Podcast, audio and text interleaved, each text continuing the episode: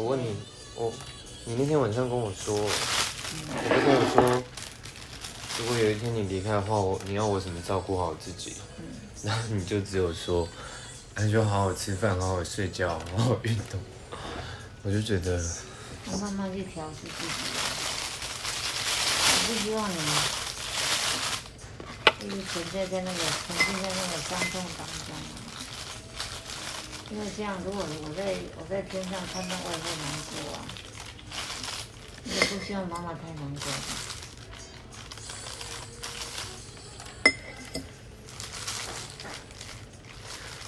嗯，没有，只是只是有时候就还是还没到的事情，你想得到？搞不好我还可以活好几年呢。那我就会怕、因为就我们又不是我们又不是没有接受过打击，可是有时候就会觉得啊，我，先不要去想这些，最起码我这我今天还好好的。对，我知道，可是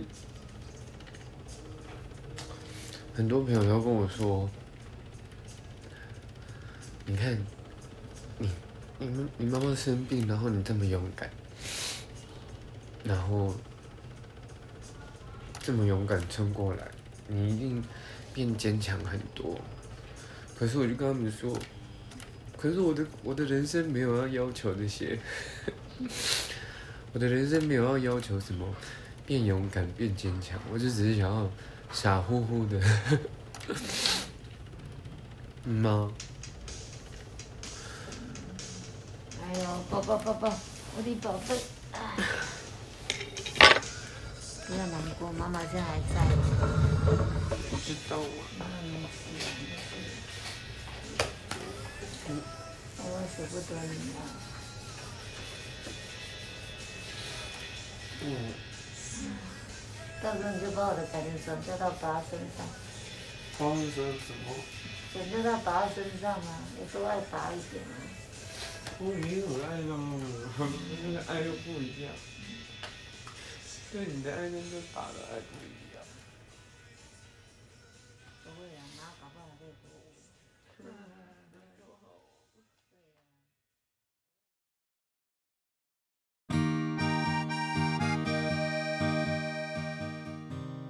安谷，八月出生的女人，今年六十二岁，狮子座。年轻时喜欢骑哈雷机车拍照，在工厂当过女工，帮人做过脸，在市场叫卖过，谈过一两次无疾而终的恋爱，后来变成瑜伽老师，有三个孩子，参与过剧场演出。二零二零年的年底，发现自己得了胃癌，原以为做了全胃切除之后能跟癌细胞说再见。没有想到，二零二一年的七月，在化疗告一段落之后，身体依旧不适，才发现癌细胞已经扩散。这条路，安谷还要继续下去。欢迎收听安谷小姐。大家好，我是全瑶，欢迎来到安谷小姐。这一集呢，有一点特别，因为没有安谷小姐的声音。那安谷小姐这几天因为身体不太舒服，所以。她不太能够说话，那这一集呢，就由群瑶一个人来跟大家说说话，希望大家不要太介意这样子。对，没有安谷小姐的声音，我想大家应该很不习惯。那这个节目从开始制作以来，一直保持着一个初衷，就是一边跟妈妈对话，然后一边陪伴着大家。那这个大家对我而言有一个很大的意义，就是不管你是生病的人，还是你是照护者，都希望能够从这个节目里面得到一些陪伴或者是力量。那我今天想要来聊一个还蛮重要的主题，就是照护者。那我自己已经从事照顾妈妈的这个陪伴已经一年多了，所以今天呢会跟大家聊一些。这一年多以来，我的心路历心路历程，还有一些我目前对于这整个状况的一个想法，那跟大家稍微聊一下。在节目一开头听到的那个录音档是十一月初的时候陪妈妈做化疗，在医院住院的时候其实，在这一段时间里面，我一直都有一个习惯，就是每当我意识到我即将要开始跟妈妈聊天的时候，我就会拿起手机，然后偷偷的按下录音键，然后录下很多我跟妈妈的对话。所以，其实，在正式录 podcast 之前呢，就累积了还蛮多的录音档都在手机里面。那这些录音的内容，大部分 就是一些。非常写实的对话，所以大家在听到刚才的录音档的时候，其实也可以意识到，那是一段有点情绪有点涌上来的对话。对，那我想要说的事情是，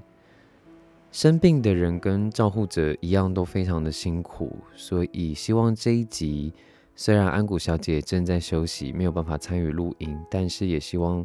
这一集透过我的分享，可以让很多目前也正在面临同样的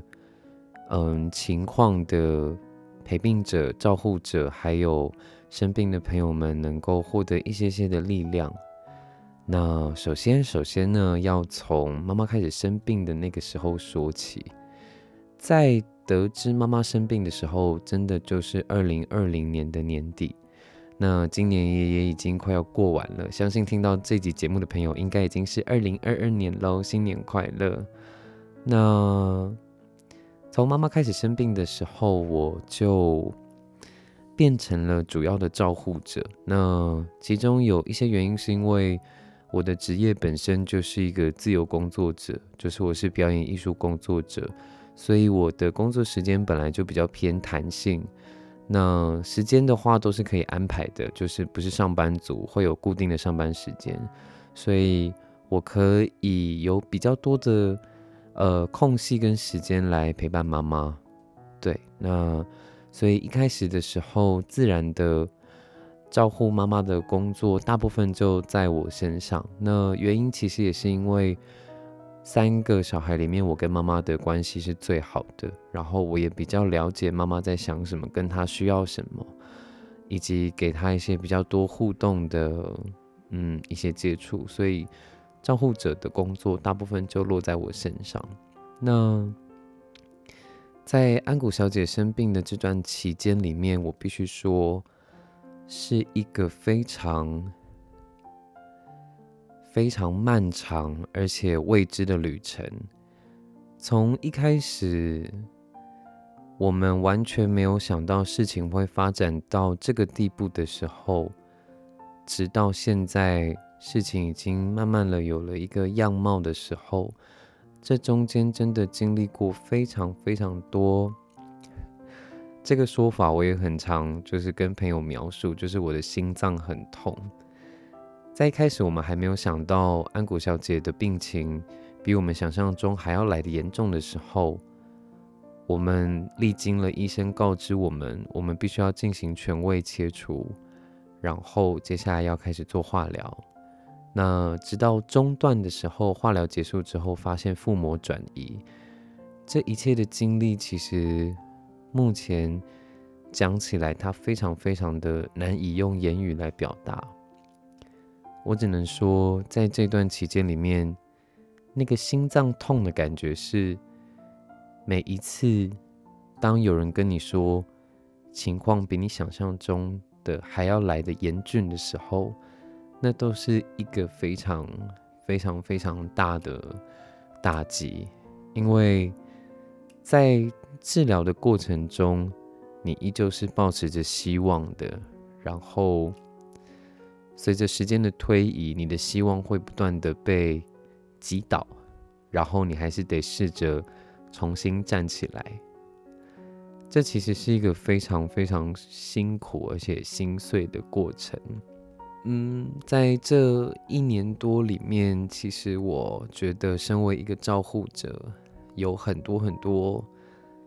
非常难以描述的感触。第一个是，我觉得是我个人所做的改变。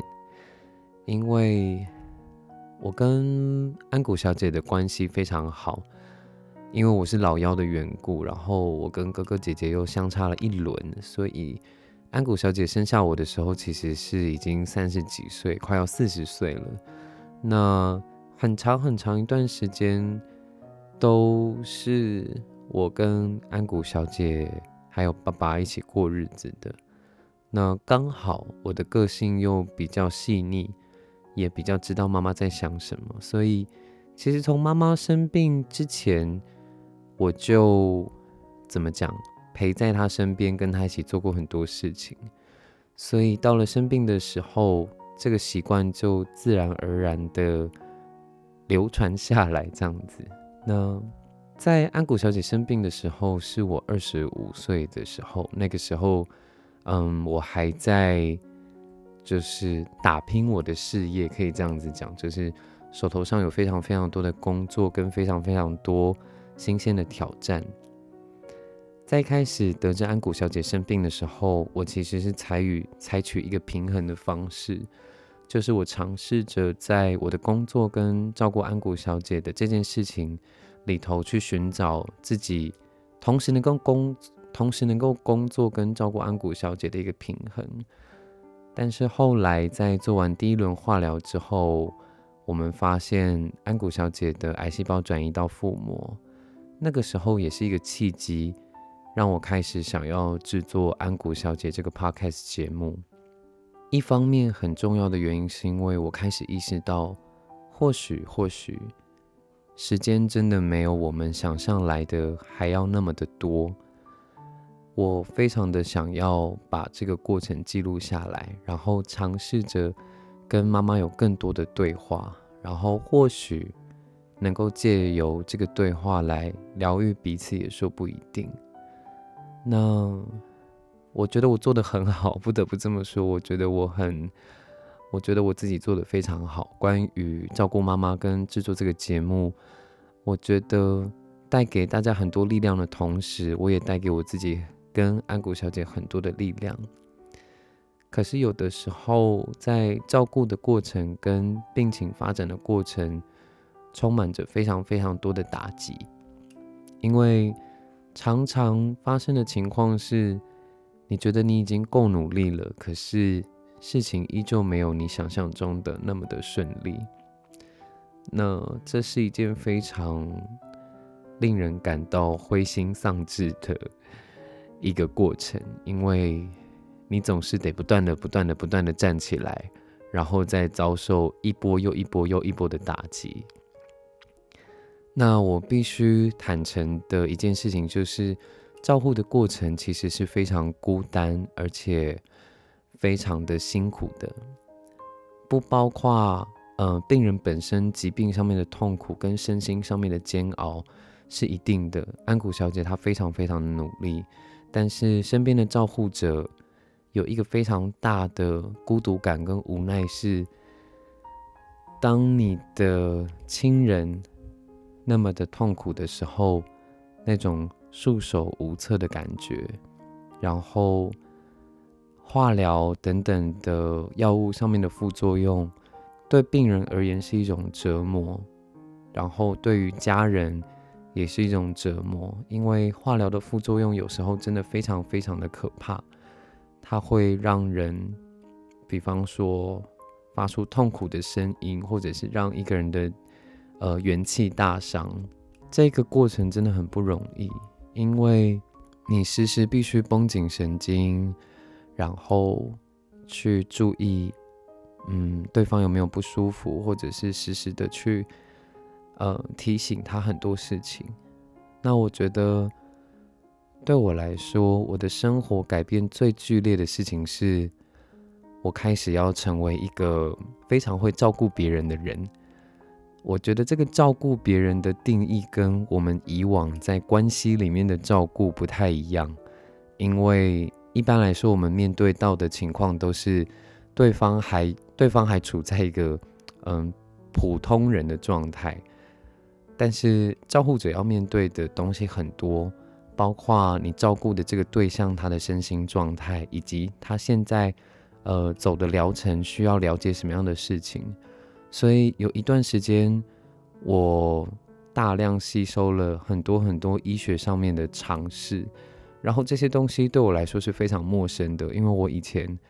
完全没有想到我需要去吸收这些事情。然后对于医院也非常的熟悉。我甚至有的时候都会觉得，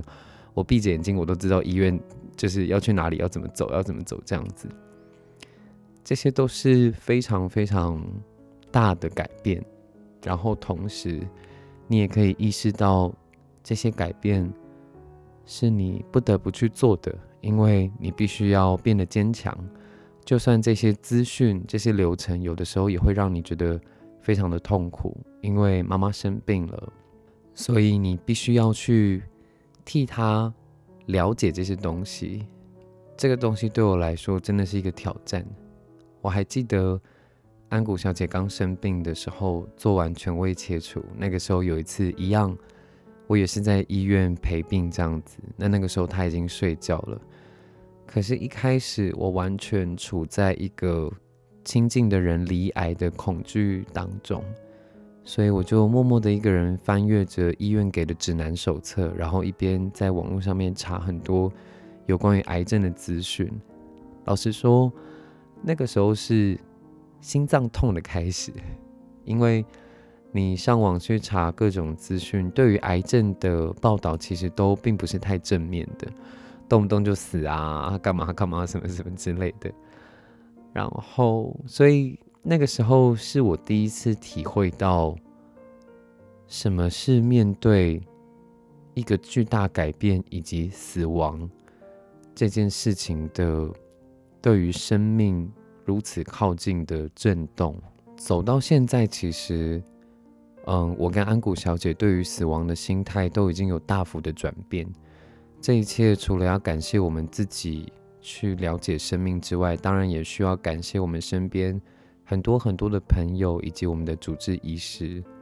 我觉得有非常非常多的心得，比方说，身为照顾者，其实。在我的过程里面，其实我非常的孤独，因为你的人生已经开始变得不一样了。你可能从一个非常想要专心在自己的嗯工作发展上面的一个人，然后突然变成一个照护者。那身为照护者，其实你必须花非常非常多的时间在。照护这件事情上面，因为我们家的情况是，我们没有想过要请看护啦，或者是一些，对，就是请看护这样子。因为妈妈还是比较习习惯是家人在她身边，而且我们也觉得这样子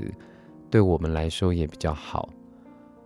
所以家人之间的支撑真的是一个非常大的力量，但同时。当然也需要付出很多的时间以及以及精力。我记得在这个照护的过程之中，有一阵子我非常的忧郁，是因为我开始觉得我没有办法跟我的朋友有相同的交集，然后我过着跟大家不一样的生活，看着大家可能在社群网络上面的动态啦，都是。嗯，他们在自己喜欢的领域里面慢慢开始有了成果，然后做着自己喜欢的事情，或者是嗯出去玩啊等等等等。其实我的心里面是非常的觉得很悲伤吧，就是我并不是说陪在妈妈身边不好，而是你心里面其实还是会有一个拉扯，嗯，你会觉得你在你这个年纪。原本自己想要安排或者是想要去做的事情，都你必须得暂时搁下它。然后这一份孤独感的来源，也是在你跟你原本有交集的朋友相处的时候，你会渐渐的感觉到你们在感受生命，或者是你们在感受事情的态度，渐渐变得很不一样。然后。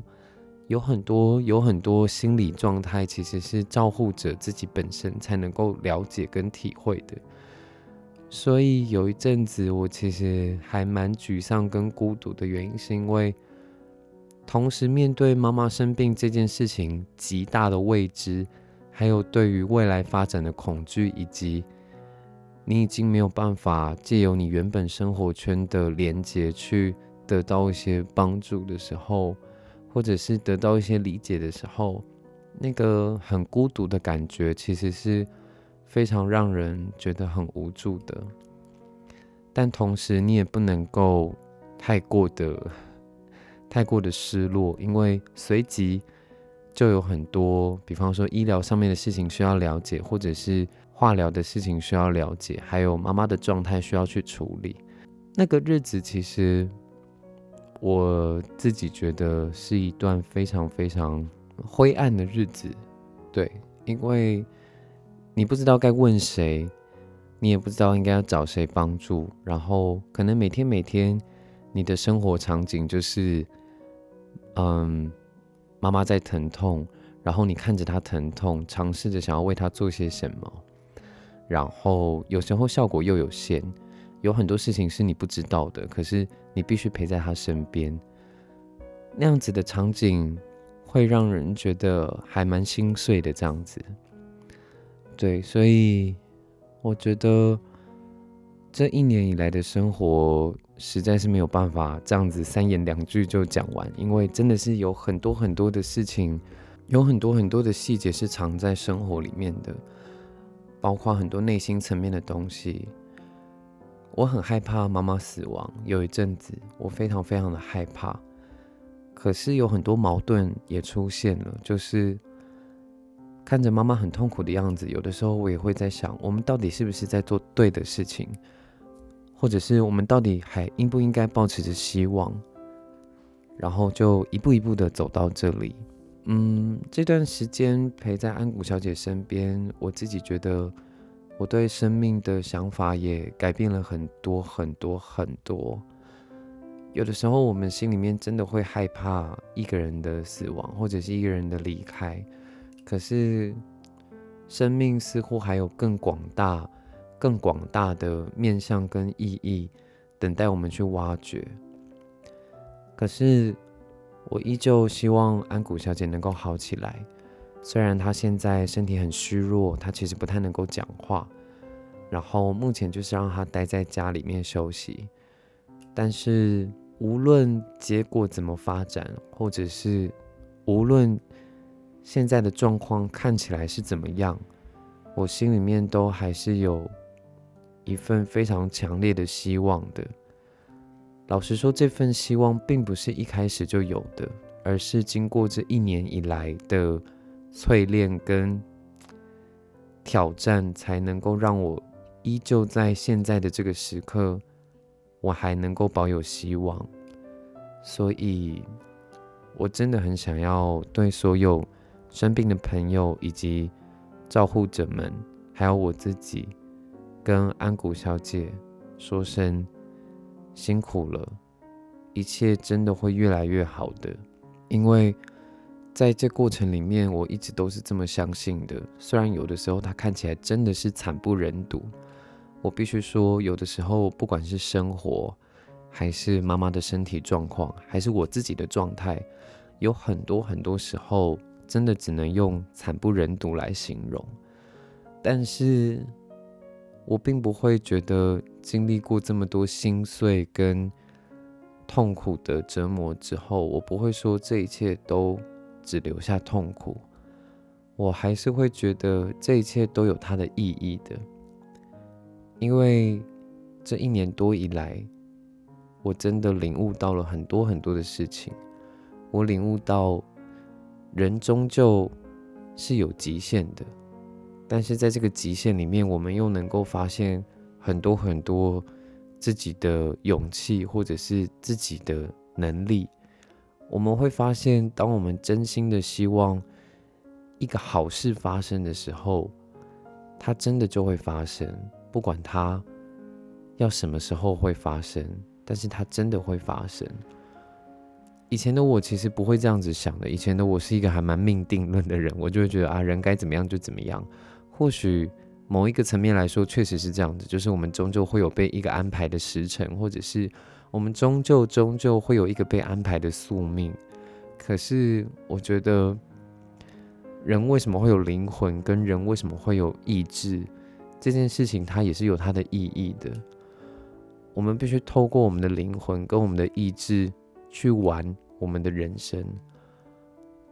所以，包括我也想要对我自己说，不管各位正在聆听这个节目的朋友们，你们正在遭受多么大的打击，或者是你们正在遭受病魔以及药物如何如何的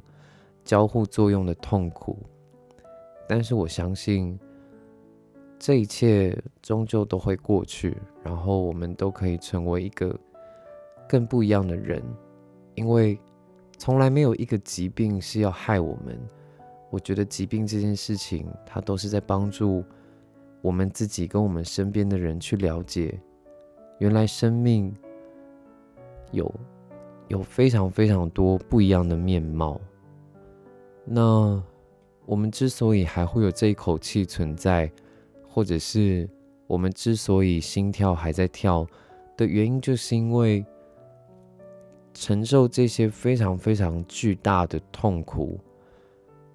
它其实是在帮助我们去理解很多很多我们应该要理解而且非常重要的事情。所以，很多很多的磨难，它并不是莫名其妙的。当然，我必须说，如果可以的话，其实不太会有人，就是不太会有人。会想要去承受这样子的折磨跟痛苦，可是因为有了这一场病，有的时候我也会觉得很矛盾。因为有了这一场病，所以才有这个节目，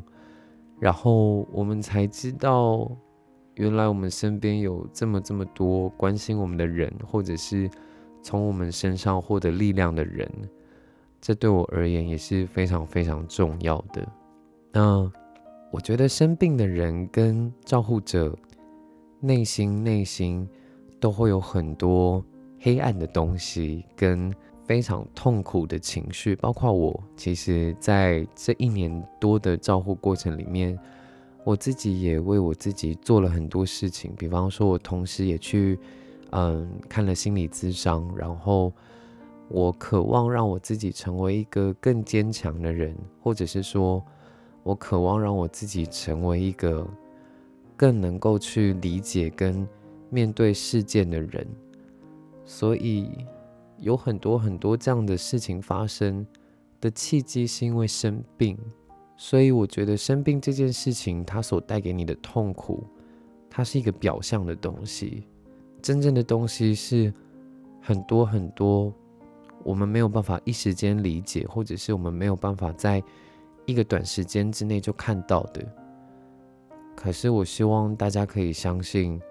所有这些让你心脏很痛，或者是让你觉得你真的快要撑不下去的这些时刻，它全部都是想要告诉你，你是值得活下去，跟你是值得继续怀抱希望的。这就很像是你是一条被拧干的抹布，或者是。你是一个被榨干的柠檬，可是你会留下很多。这个比喻似乎不太好，但我的意思是，你会流露出很多你过去不曾想象过的自己的面貌。然后这些面貌，虽然它经过一个很痛苦、非常非常痛苦的过程，可是它却会为你自己的生命跟为你自己对于。自己人生的想法，还有生活的方式有很大很大的转变。这些转变虽然有的时候很孤独，但是它最终都会帮助你成为一个更知道怎么样去陪伴，跟更知道怎么样去爱的一个人。所以这一集的独白，我想要献给所有所有。正在和我们一样遭受同样情况的人，我想要告诉大家，你们并不孤单，因为所有人的痛苦，当他们聚集起来的时候，都能够成为安抚彼此的一个力量。所以，绝对不要去不去感受痛苦，但是也不要忘记